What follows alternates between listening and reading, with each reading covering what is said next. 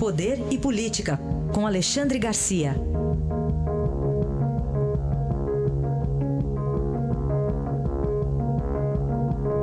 Alexandre, bom dia. Bom dia, Raíssa. Bom dia, Carolina. Bom dia.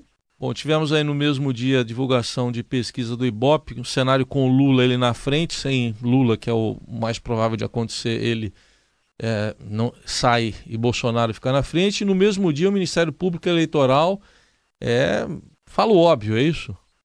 Pois é, eu acho que é óbvio, sim, porque há, são duas leis que impedem que ele seja candidato. Né? É a lei das inelegibilidades, que diz que a pessoa não pode ser candidato se for condenado por crime uh, uh, transitado em julgado, e a lei da ficha limpa, que diz que não pode ser candidato, uh, não pode exercer cargo público aquele que tiver tido uma condenação em tribunal, né, em segunda instância. E aí está tá, tá muito claro, né? tanto que a manifestação do Ministério Público Eleitoral uh, vem como é paralelamente a manifestação da Procuradora-Geral da República, que diz a mesma coisa, né? e encaminhou a manifestação para lá. Agora, a, os pareceres vão para as mãos do ministro Luiz Roberto Barroso, que é o relator desse caso, dessa contestação de inelegibilidade, né? que que vem do Ministério Público. Né? Não, não, precisa nem outro partido político é, falar nisso. O Ministério Público também se refere àquele tal comitê tá, de 18 pessoas é, é, que seria ligado às Nações Unidas, dizendo que não estão considerando a lei brasileira, portanto, o que eles é, dizem é inexequível. Agora, vamos esperar a manifestação do ministro Luiz Roberto Barroso. Bom, o que, que a gente pode falar sobre a ação do senador Magno Malta sobre o julgamento de Dilma Rousseff? Então, é, é aquela famosa questão do, do parágrafo único do artigo 53, lá no julgamento do impedimento da presidente Dilma. Né? O, só para as pessoas eh, lembrarem, está lá escrito, muito claro, né? o no parágrafo único do artigo 53 que trata eh, eh, das eh, funções, aliás, do artigo 52, que trata das funções do Senado.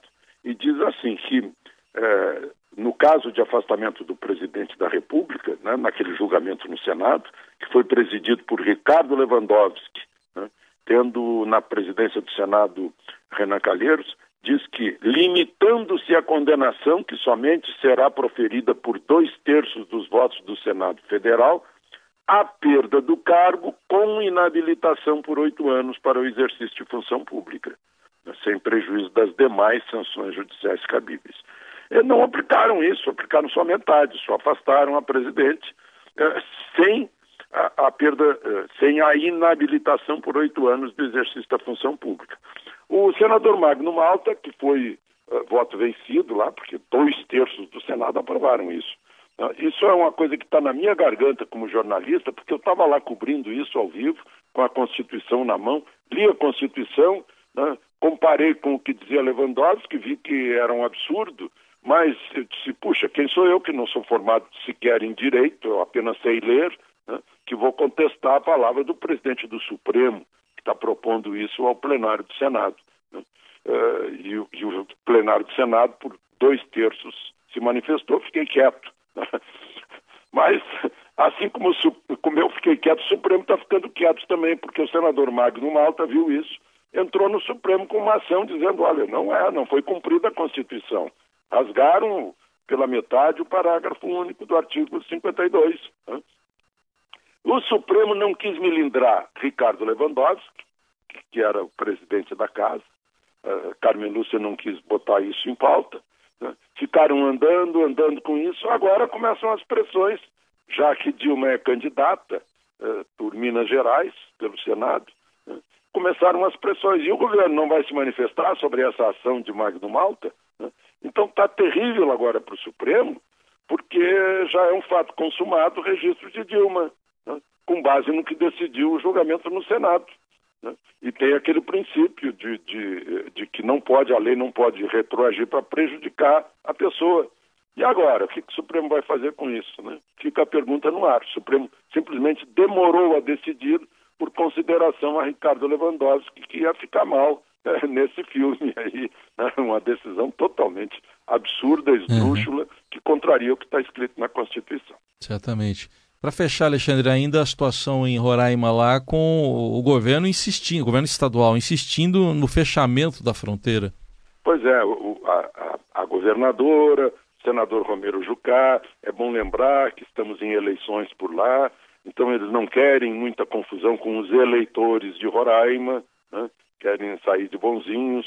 Uh, houve um problema sério em Pacaraima. Pacaraima é uma, é uma região que depois que foi demarcada a fronteira, né? Uh, ali foi, foi uh, sítio de garimpeiros. Né? Começou com garimpeiros. A, a, origem de Pacaraima é aquela lei do garimpo. Né? Tem 12 mil pessoas morando lá. Já havia 15, uh, 1.500 venezuelanos. Essas 12 mil pessoas começaram a achar os, os, os venezuelanos uns intrometidos. Aí aconteceu aquela gota d'água que foi o assalto ao comerciante, que acabou apanhando de quatro venezuelanos, e deu essa confusão toda. Né? Essa revolta dos, dos, brasileiros que aplicam a lei do garimpo, porque a lei é aplicada por eles mesmos. Os, os venezuelanos fugiram, alguns já voltaram, o, o Brasil, o governo federal mandou 60 homens da Força Nacional para lá, vai mandar mais 60.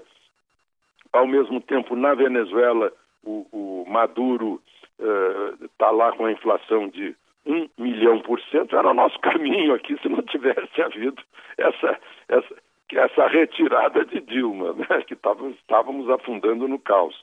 Mas, enfim, ele cortou a moeda, cortou cinco zeros da moeda, ou seja, 100 mil bolívares agora valem um bolívar soberano. Parece que é uma palavra até irônica, né? que não, não tem soberania nenhuma país que não tem uma moeda uma moeda consistente, uma moeda estável. E essa é a situação lá nesse momento, é uma fronteira seca naquela área, né? seca e fria, porque é considerada o polo norte de, de Roraima, Pacaraima, que é um lugar mais, mais alto, né? montanhoso, é, planalto, e a situação está muito ruim. Né? Tradicionalmente se comprava combustível né? e se compra energia elétrica da Venezuela. E os venezuelanos vinham buscar mantimentos quando podiam, quando tinham dinheiro que comprasse mantimentos brasileiros. Agora, nem isso tem. Eles querem que os venezuelanos que estão em Roraima sejam mandados para os outros estados. Muitos foram embora, né? Aqueles que tinham vieram mais bem de vida foram embora. Né? Eles preferem ir para o Chile, para a Colômbia, para países em que a língua seja uh, a mesma. Né? O Brasil tem, tem um pouquinho de obstáculo na língua. Aqui em Brasília eu encontro venezuelanos em lojas, né? uh, sou muito bem atendido, aliás, né? eles já estão por aqui. Enfim, eu acho que foi um episódio, uh, esse de iniciativa dos garimpeiros, uma coisa que nos envergonha, né? uh, resolver dessa forma uma questão policial lá.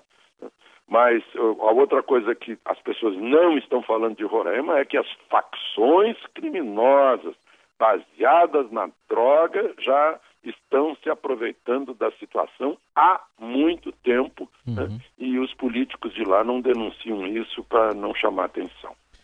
Alexandre Garcia com o comentário de hoje, encerrando aqui, mas amanhã de volta ao Jornal Dourado. Obrigado. Até amanhã, Alexandre. Até amanhã.